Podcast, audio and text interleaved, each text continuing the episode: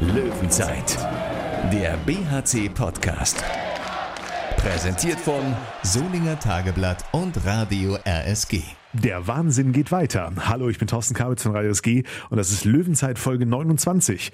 Wir haben zwar noch dem Berlin-Spiel Folge Woche auch so eine kleine Mini-Ausgabe zwischendurch gemacht, aber wir bleiben dabei, oder? Dass das die offizielle Folge 29 ist, denn es passt einfach zu gut. Nach diesem spektakulären 29 zu 28 Sieg gegen Stuttgart gestern in sprichwörtlich fast letzter Sekunde in der Solinger Klingenhalle und er hat es hautnah miterlebt. Thomas Rademacher aus der Sportredaktion des Solinger Tageblatts ist bei uns. Grüß dich. Ich grüße auch. Und als Gast aus dem Löwenrudel haben wir jemanden da, der leider auch wieder nur zum Zuschauen verdammt ist durch seine schwere Achillessehnenverletzung. Daniel Fontaine, hallo. Hallo. Und auch wenn es schmerzt, wie Daniel selbst diesen Schreckmoment erlebt hat, wie es ihm aktuell geht und in welch guten und auch prominenten Händen er sich offenbar befindet, erfahren wir gleich mehr zu hier. Löwenzeit. Thomas, schauen wir erstmal nur zurück auf den gestrigen Nachmittag. Das Spiel des BHC gegen Stuttgart und die Frage, was macht der Puls? Ah, geht wieder, geht wieder. Nimm uns mal mit, haben wir vorhin nicht abgesprochen, aber so in die, in die Situation eines Reporters, der dann auch beim Spiel mit dabei ist, der sich sicherlich ja auch so in den letzten ähm, Minuten Gedanken schon darüber macht, wie die Headline lauten wird, wie der Artikel beginnen wird. Und dann schreibt man alles nochmal um oder wie war das gestern Nachmittag bei dir? Ich hatte kein gutes Gefühl morgens früh beim Aufstehen. Dachte ich, na ja, das, äh, diese drei Tage Pause nur, das äh, könnte sich wirklich äh, negativ bemerkbar machen. Stuttgart will unbedingt gewinnen, hat zehn Tage Pause gehabt, konnte die ganze Zeit über den BHC nachdenken. Äh, deswegen hatte ich nicht das beste Gefühl, habe aber vorab schon meinen Kommentar geschrieben für die Montagausgabe, wo es um Europapokal geht. Ich saß also da und hatte die ganze Zeit so den Eindruck während des Spiels, oh, das Spiel kippt zu Stuttgarter Richtung. Und mein erster Gedanke war, ich muss diesen Kommentar umschreiben. Völlig egoistisch. Aber nein, deswegen äh, war das natürlich nicht der Fall. Das ist am Ende wirklich, äh, also ich will nicht sagen Ekstase, aber es war schon wirklich äh, heftig, weil ich hatte das Gefühl, dass Stuttgart hier mindestens einen Punkt mitnimmt. Und ähm, dann, als diese Auszeit war, war ich nur am Bangen, ob der BHC dieses Unentschieden hält. Und plötzlich, das habe ich gar nicht im ersten Moment mitbekommen, äh, wie man in Ballbesitz gekommen ist. Der BRC war plötzlich im Ballbesitz und es ging auf die andere Seite. Ich wusste nicht warum, war mir ja auch egal. Hätte ja auch passives Spiel sein können. Sehr, sehr schnell gepfiffen dann allerdings. Und äh, dann hat Max Dari den Ball und äh, der macht den rein und ich glaube, ich bin rumgehüpft. Ich, ich glaube schon. Ja, ähm, weil das war einfach ein sehr intensives Erlebnis, äh, weil man halt einfach nur gebankt hat, dass irgendwie das Unentschieden hält. Und dann äh, trifft auch noch ausgerechnet, das, im ersten, das ist mir sofort im Kopf gegangen, trifft ausgerechnet dieser Dari auch noch, der vorher, äh, der vorher dreimal hintereinander da an äh, Yogi Bitter verzweifelt ist. Also das war einfach krass. Das, für mich war es das intensivste BHC-Erlebnis des Jahres und das hätte ich vor zwei Wochen auch gesagt nach dem, nach dem Sieg gegen Melsung. Also es war schon ein sehr heftiges Spiel, wenn die Leistung auch nicht so gut war wie gegen Melsung. Ausgerechnet Max Dari, mit ihm hast du direkt nach dem Spiel in der Klingenhalle gesprochen. Ja, Max Dari, äh, am Ende der Matchwinner und einem Spiel, in dem ihr euch wahnsinnig schwer getan habt. Vielleicht kannst du erstmal kurz deine Frustration beschreiben, nachdem du dreimal in Folge an Johannes Bitter gescheitert bist, kurz nach der Halbzeitpause. Das ist schwer zu sagen, wie, wie, wie sauer ich bin, aber ich muss ein bisschen ruhig machen und dann ja, wieder, wieder, wieder kämpfen. Aber ja, ich war so sauer an mich und ja, das war scheiße. Ihr habt insgesamt relativ viele Chancen äh, vergeben gegen den äh, Yogi Bitter. Lag das auch daran, dass ihr insgesamt vielleicht ein bisschen müde wart nach Berlin? Liegt das äh, daran, dass man dann so viel verschießt? Nein, also Johannes Bitter ist ein, ein unfassbar guter Torwart und großer Torwart und wir versichern ein, zwei, drei, dann klar, das kommt zu, zu unserem Kopf, dass er ist gut heute und ja. Aber ich, ich glaube, das ist nicht, weil wir müde sind oder etwas, das ist nur, er halten zwei, drei, vier Balle, dann ist er großer und großer und dann ja. Ihr habt äh, offensichtlich bis zum Ende dran geglaubt, äh, das noch irgendwie drehen zu können. Dann aber ähm, eine Minute noch auf der Uhr, ihr liegt mit einem Tor hinten. Das ist doch eigentlich ein Unentschieden das Beste, was noch rauskommen kann, oder? Das äh, einzige Ziel, dass wir gewinnen. Und heute haben wir gewinnen. Das ist egal, wann wir ein Tor hinter liegen und eine Minute. Wir, wir möchten immer gewinnen. Und heute mit ein bisschen Glück, wir haben das gemacht. Ihr habt den Ball dann bekommen und ausgerechnet, du machst dann den Gegenstoß, die zweite Welle rein. Muss sich doch unglaublich angefühlt haben. Das, ich meine, nach den, nach den drei verpatzten Bällen, ausgerechnet du äh, schießt dann das Tor. Äh, ja, kannst du das irgendwie in Worte fassen? Nee, Das ist schwer. Aber klar, dass, wenn ich bin so schlecht in, in zweiter Halbzeit, dann ist natürlich unfassbar schön, dass ich kann eine Tor machen kann. Das ist fünf Sekunden noch. Das ist, ja, jetzt kann ich, ich, ich schlafe gut. Er wird hoffentlich gut geschlafen haben, vielleicht ein bisschen von Europa geträumt haben, der Max Dari. Davon gehe ich aus. Er ist ja sowieso eher optimistisch. Äh, deswegen glaube ich, äh, dass er auch ähm, an Europa seine Hoffnung setzt, ja. Wir waren uns, äh, Tom, Folgewoche relativ sicher, auch bei den Tipps, dass das beides, Berlin und Stuttgart, enge Spiele werden könnten.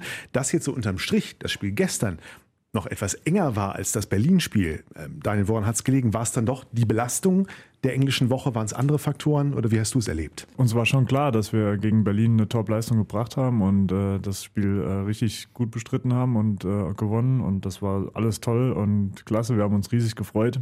Aber wir wussten auch nach dem Spiel direkt, okay, gegen Stuttgart, das wird ein richtig harter Brocken. Also Stuttgart steht äh, relativ sicher im Mittelfeld, äh, geht nichts nach oben, nichts nach unten. Ähm, die können ganz befreit und locker ausspielen. Und äh, es ist wirklich schwierig, dann nach so einem Höhepunkt wie Donnerstag ähm, dann runterzufahren, das Spiel zu verarbeiten und für Sonntag wieder hochzufahren und äh, sich komplett auf eine neue Aufgabe zu konzentrieren. Und dass das ein enges und hartes Spiel wird, haben wir erwartet.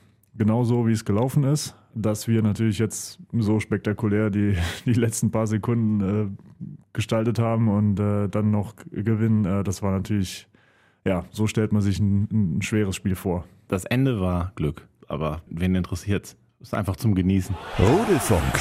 Tja, von Glück zu Pech muss man leider sagen. Ne? Daniel Fontaine ist bei uns, der in dieser Saison nun schon zum zweiten Mal gesundheitlich richtig Pech gehabt hat. Ja, wenn man so möchte, ist er der Pechvogel des Jahres. Zweimal eine schwere Verletzung davongetragen. Das erste Mal ein Adduktorenteilabriss beim Auswärtsspiel in Stuttgart und äh, da schon ein paar Monate ausgefallen und jetzt eben äh, vor zwei Wochen dann eben wieder. Ich weiß jetzt gar nicht, wie viele Spiele du gemacht hattest. Zu fünf, wenig. Fünf bis sieben. Da ist dann die Achillessehne gerissen aus dem Nichts in einer, beim, beim Antritt. Gegen Melsungen war das und das war natürlich äh, eine ganz, ganz schlimme Szene, die auch in der Unihalle allgemein so wahrgenommen wurde, denn äh, da war sofort Totenstille in einem ansonsten atmosphärisch herausragenden Spiel. Ja, also haderst du ein bisschen mit deinem Pech dieses Jahr? Ich glaube, man darf nicht so hadern mit sich selbst. Also klar, die ersten paar Tage fragt man sich, warum und wieso und wie kann einfach sowas passieren und auch noch äh, zweimal in der Saison so schwer. Dann kommt man schon ins Grübeln, klar. Die ersten paar Tage waren wirklich schwierig für, für, für den Kopf und mental nach dieser ganzen Reha-Phase, äh, die jetzt gerade jetzt im Februar abgeschlossen wurde, jetzt wieder sich neu zu motivieren, um äh, das Ganze wieder von vorne anzufangen. Ähm, das war wirklich schwer und äh, jetzt mittlerweile geht das wieder. Äh, bisschen, die sind jetzt zwei Wochen her und ähm, so langsam kommt auch jetzt die Motivation wieder äh, zu starten und alles auf Anfang zu setzen und wieder, wieder neu zu beginnen. Äh, aber einfach ist es natürlich nicht. Das sah von außen so aus, als sei das ein unglaublich stechender Schmerz gewesen äh, in dem ersten Moment und vielleicht auch danach. Mir ist sowas zum Glück noch nicht passiert. Vielleicht kannst du das mal äh, für Außenstehende nachvollziehbar machen, wie, wie sich das angefühlt hat. Ja, also so ein bisschen zu verbildlichen, äh, das fühlt sich halt so an, als ob in deiner Ferse oder an der eine Bowlingkugel platzt, explodiert und direkt danach nochmal so eine Bowlingkugel da drin ist. Also das ist wirklich unangenehm und äh, waren auch wirklich heftige Schmerzen, die auch äh, leider etwas länger angehalten haben, als mir das im Nachhinein erzählt wurde. Die Situation war wirklich, ja, kann man einfach nur scheiße sagen. Und äh, die Schmerzen waren, waren schon teilweise richtig stark. Aber jetzt mittlerweile ist es Gott sei Dank äh, einigermaßen erträglich und äh, von Schmerzen her geht das. Und äh, jetzt bringt es auch nicht so viel zurückzublicken, sondern eher nach vorne. War dir dann auch klar sofort, okay, da stehe ich jetzt nicht gleich wieder auf? Äh, ich wusste sofort, was los ist. Das hat hinten in der Ferse geknallt. Äh, ich bin zu Boden gegangen und ich wusste sofort, was passiert ist. Und also kein Arzt hätte mir jetzt sagen, mir was anderes erzählen können. Das, ich habe sofort gewusst, die Achillessehne ist weg. Und leider war es genau so, wie ich das gefühlt habe. Ja. Am nächsten Tag kam sofort die Operation, die ist aber gut verlaufen und äh, da gibt es dann ja auch so ein Foto, was ja dann eben auch auf dem äh, Facebook-Channel vom Bergischen HC geteilt worden ist, wo du dann auch schon wieder äh, lachen konntest. Das war hoffentlich nicht gestellt, sondern du hast dich hoffentlich wirklich gefreut, dass die OP da gut verlaufen war. Ja, also ähm, Ostersonntag wurde ich dann äh, operiert. Ja, ich hatte ehrlich gesagt auch ein bisschen Angst vor der OP. Ist halt sowas, so eine Sehne, die äh, tackert man nicht eben mal so zusammen und da muss halt schon alles stimmen, dass das wieder genauso wird wie vorher. Und deswegen war ich auch recht nervös davor und ähm, war aber dann, als ich am Sonntagabend war der Doc nochmal bei mir im Zimmer und hat dann gesagt, dass alles gut gelaufen ist. Und äh, da war ich dann schon sehr erleichtert. Und äh, ja, montags, äh, als ich dann wieder weg von der Narkose so relativ alles wieder mitbekommen habe, äh, ist dann dieses Foto entstanden. Ja, da konnte ich schon wieder das eine oder andere Lächeln im Gesicht haben, ja. Ist denn, äh, Zwischenfrage vom Boulevard, ist denn Ostern noch nachgefeiert worden oder kam die Family dann ins Krankenhaus oder wie lief's? Äh, leider war es so, dass äh, Oma und Cousine äh, beim Spiel, als es passiert ah. ist, da waren. Das war natürlich ah. sehr ungünstig, aber meine Eltern kamen dann äh, Ostersonntag auch aus dem Saarland äh, ins Krankenhaus gefahren und ja, an Ostern war nicht so richtig zu denken. Wie ist jetzt der Fahrplan? Wie läuft die Reha weiter? Ähm, ich habe jetzt erstmal für in, insgesamt sechs Wochen diesen wunderbaren Schuh ähm, an meinem Fuß und äh, mit äh, Krücken bin ich jetzt auch schon zwei Wochen unterwegs. Äh, ich hoffe, dass ich die Krücken jetzt diese Woche ähm, weglassen kann und dann wieder relativ normal mit diesem Schuh laufen kann. Das insgesamt sechs Wochen und äh, dann werde ich äh, meine Reha in Donaustauf wieder machen. Erstmal drei Wochen paar Tage Urlaub anschließend und dann wieder hierher, um dann wieder intensiv an meinem Comeback zu arbeiten. Donaustauf, das ist wie schon bei deiner letzten Verletzung, der Klaus Eder ist das, glaube ich. Genau, ja. Ne? Der hatte doch ganz berühmte Kundschaft auch, ne? Ja, er hat äh, FC Bayern München natürlich äh, betreut und äh, die Fußballnationalmannschaft auch lange Zeit. Ja, da trifft man schon den einen oder anderen, vielleicht mal, der äh, auch so in der Fußball-Bundesliga relativ bekannt ist und Kommt immer drauf an, wer dann so mal da rumläuft, ja. Wie kamst du jetzt auf ihn? Das ist ja ähm, aus bergischer Sicht jetzt nicht der normale Weg, dort dann die Reha zu machen. Das kommt aus deiner Göppinger Zeit? Genau, ich hatte vor ähm, fünf, sechs Jahren schon mal eine Verletzung und äh, da bin ich auch schon mal für ein paar Wochen da runtergefahren, weil das von äh, Göppingen aus nicht so allzu weit war wie, wie von hier. Und daher kan kannte ich diese Einrichtung und äh, war halt sehr zufrieden da. Und deswegen ähm, habe ich jetzt äh, für mich auch gesagt, dass das äh, schon ganz gut ist, weil ich halt von morgens bis abends dort äh, an meinem Fuß arbeiten kann. Und ähm, ja, es ist einfach die perfekten Bedingungen von morgens bis abends. Hoffen wir auf Meister Eder. Du hast gestern, als wir gerade über das Spiel gestern gesprochen haben, auch immer ganz natürlich weiterhin vom, vom Wir gesprochen. Du bist natürlich nach wie vor dabei und leidest wahrscheinlich auch gerade wie ein Hund, äh, nicht mit eingreifen zu können. Momentan ist es noch in der Phase, wie nah bist du bei der Mannschaft, an der Mannschaft dran nach wie vor? Äh, ja, diese Spiele wie Donnerstag und gestern waren, ist, ist die Hölle für mich. Also das ist absoluter Wahnsinn. Ich bin danach fix und fertig. Also ich spiele lieber 60, 60 Minuten selbst und bin danach fitter als äh, 60 Minuten zuzugucken. Ähm, aber ich versuche schon, also relativ nah an der Mannschaft. Also in der Halbzeit bin ich in der Kabine und äh, bin da schon relativ nah noch dabei. Also das tut mir auch gut, glaube ich. Und äh, ich hoffe, die Jungs freuen sich natürlich auch. Gab es Krankenbesuche ansonsten oder wie ist der Kontakt momentan? Ja, die eine oder andere äh, kam auch im Krankenhaus vorbei oder bei mir zu Hause und äh, hat mir dann so für äh, mentale Unterstützung mit einem Stück Kuchen oder Schokolade gesorgt. Äh, das hat schon ganz gut geholfen.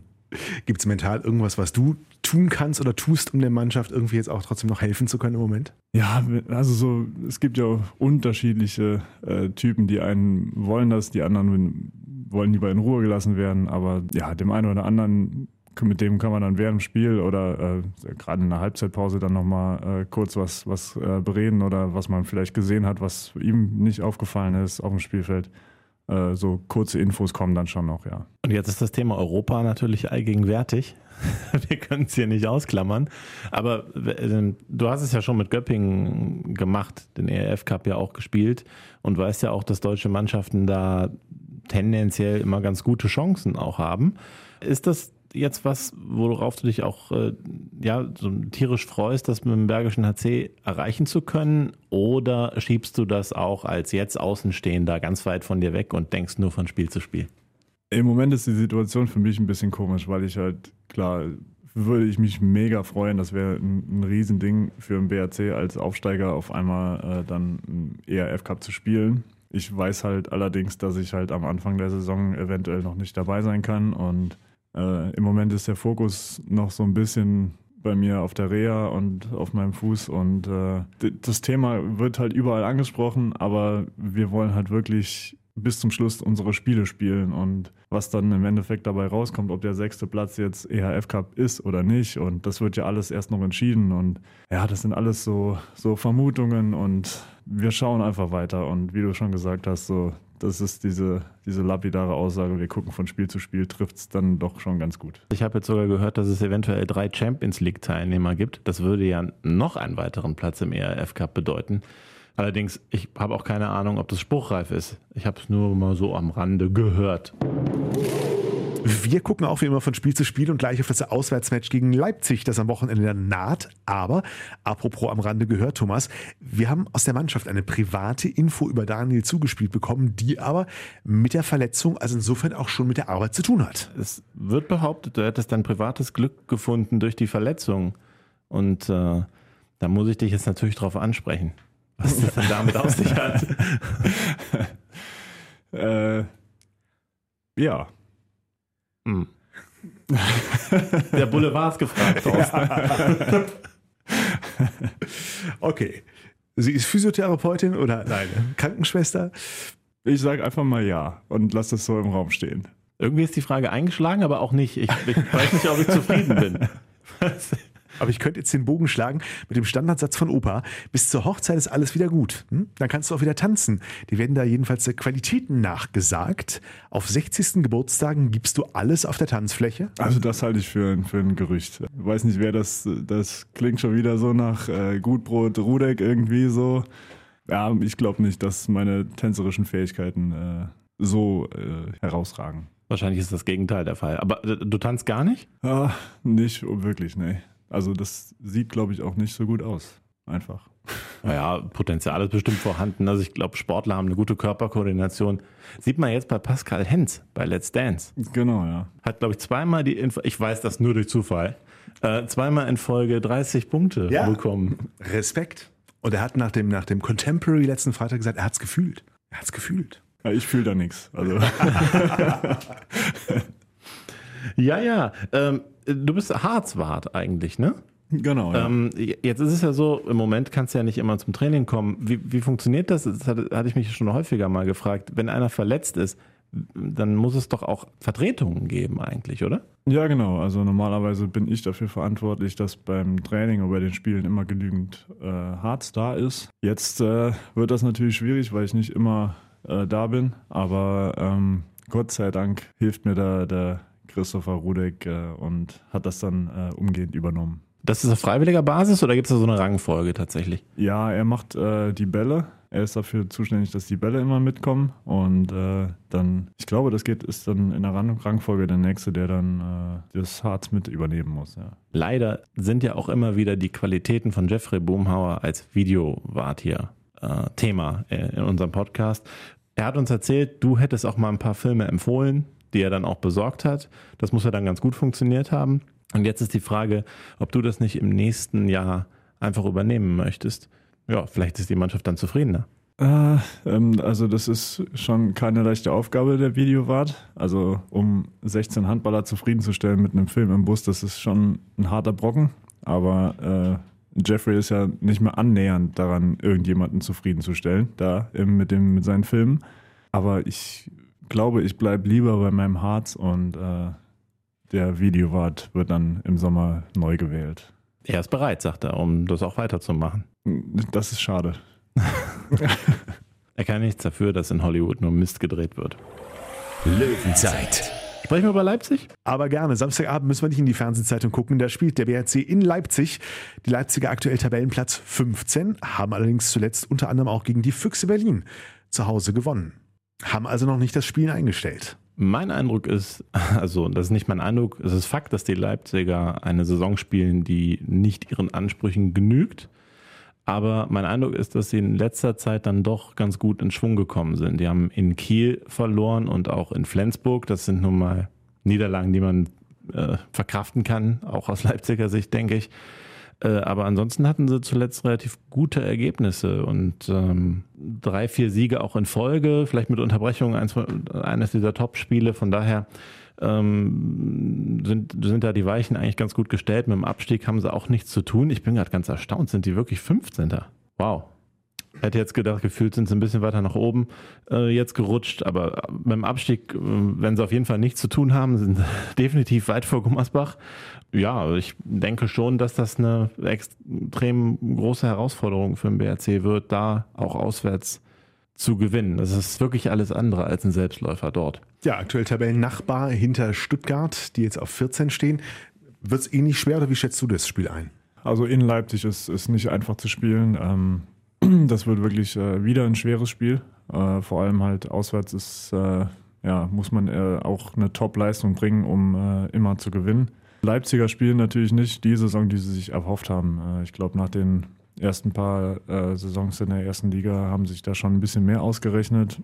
Und dann diese ganze Diskussion mit ihrem Trainer, mit der neue Trainer übernimmt, dann ist es doch nicht so gut, wie sie sich vorgestellt haben. Dann ist er wieder weg und ja, da war schon ziemlich viel Stress so außerhalb vom Spielfeld und äh, ich glaube, das hat sie halt so ein bisschen aus der Bahn gebracht, aber nichtsdestotrotz muss man halt einfach festhalten, die Jungs können halt richtig guten Handball spielen und äh, wenn sie das zeigen, dann kommen auch gute Ergebnisse und deswegen, das macht sie halt genau wie Stuttgart auch äh, echt gefährlich. Ich, ich wollte noch sagen, dich fragen, vielmehr extrem starker Rückraum, ne? glaube ich, die Leipziger mit Semper, zwei andere, äh, Pitschowski, Pitschkowski ja, und ja. den anderen habe ich gerade vergessen. Weber. Ja, richtig, Weber ja. gibt es ja auch noch da, richtig. Da war ja mal Top-Torschütze der Bundesliga sogar und jetzt hört man gar nicht mehr so viel von ihm, aber prinzipiell ein extrem guter Rückraum. Das ist echt äh, erstaunlich, dass die auf Tabellenplatz 15 stehen, sechs Spieltage vor Schluss. Für den BRC fünf Spieltage vor Schluss und äh, der BRC ist Sechster. Verrückt. Welche Ergebnisse darf ich denn festhalten für die Herren, für unser Tippspiel? Tom, Leipzig gegen den BRC. Ja, der BRC hat einen Lauf und äh, wird diesen natürlich fortsetzen, auch am Samstagabend zu später Stunde 26 zu 24 in Leipzig gewinnen.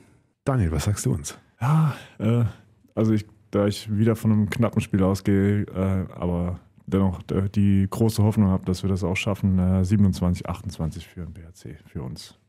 27 zu 29 wäre dann mein Tipp an dieser Stelle.